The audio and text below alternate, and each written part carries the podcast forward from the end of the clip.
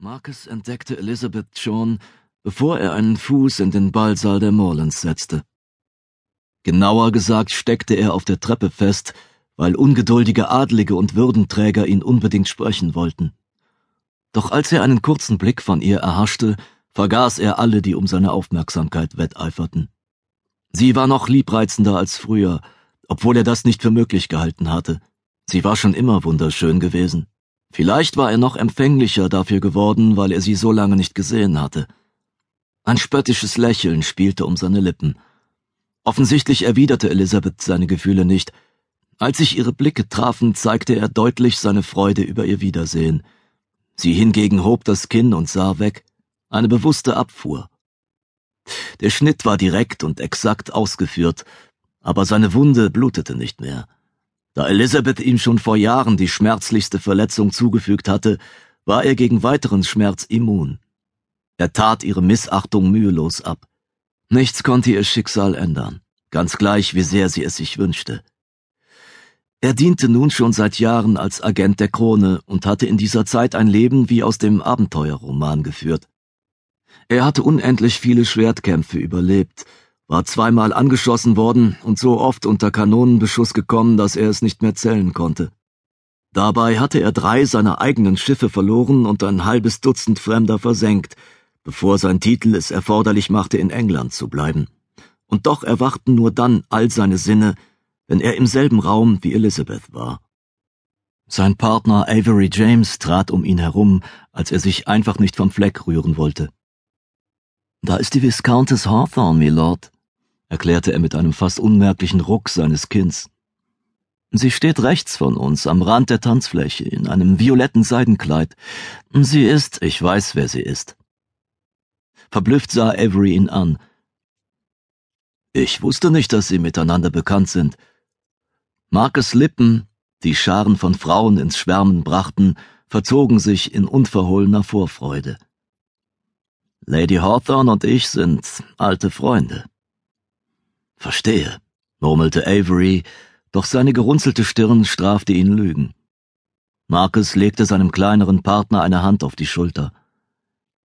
Gehen Sie schon vor, Avery, während ich mich um die Menge hier kümmere. Aber überlassen Sie Lady Hawthorne mir. Avery zögerte kurz, dann nickte er widerstrebend und ging weiter in den Ballsaal, freier nun, da die Menge Marcus belagerte. Marcus unterdrückte seinen Zorn über die aufdringlichen Gäste, die ihm den Weg versperrten, und hörte sich angespannt die vielen Willkommensgrüße und Fragen an. Genau deswegen hasste er solche Empfänge. Gentlemen, die nicht die Initiative ergriffen, ihn während der Geschäftszeiten aufzusuchen, hatten keinerlei Bedenken, ihn in einer zwangloseren Umgebung anzusprechen. Er hingegen vermischte niemals Geschäftliches mit Privatem. Daran hatte er sich immer gehalten, bis heute Abend. Elizabeth würde die Ausnahme sein, so wie sie immer die Ausnahme gewesen war. Er drehte sein Monokel in der Hand und beobachtete, wie Avery sich mühelos durch die Gästeschar bewegte. Dann sah er zu der Frau hinüber, die er beschützen sollte. Wie ein Verdurstender sog er ihren Anblick in sich auf.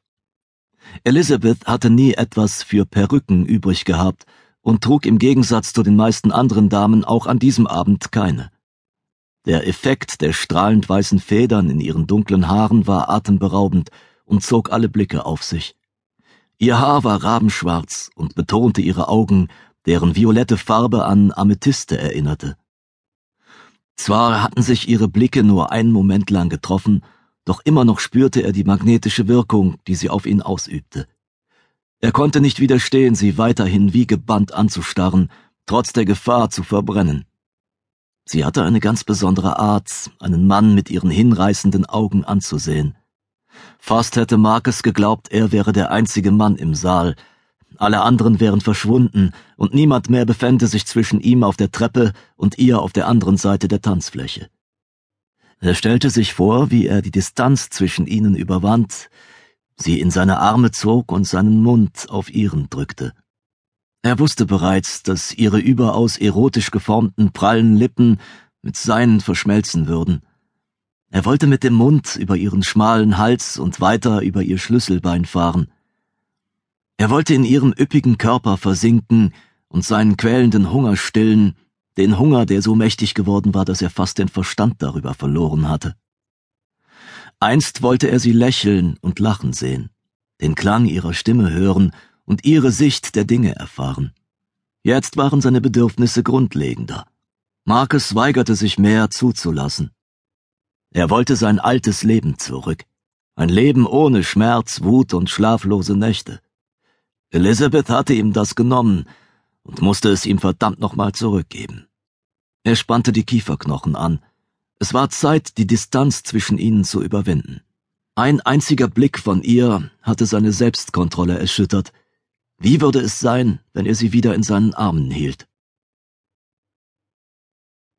Elizabeth, die Viscountess Hawthorne, konnte sich vor Schock eine ganze Weile nicht rühren, und das Blut schoss ihr in die Wangen. Nur eine Sekunde hatte sich ihr Blick mit dem des Mannes auf der Treppe getroffen, und doch hatte ihr Herz zu rasen angefangen. Sie war betört von der maskulinen Schönheit seines Gesichts, auf dem sich eindeutig die Freude über ihr Wiedersehen zeigte. Erschreckt und verwirrt über ihre Reaktion nach all den Jahren, hatte sie sich gezwungen, ihn zu schneiden und hochmütig die Augen abgewandt. Marcus, mittlerweile der Earl of Westfield, bot immer noch einen prächtigen Anblick.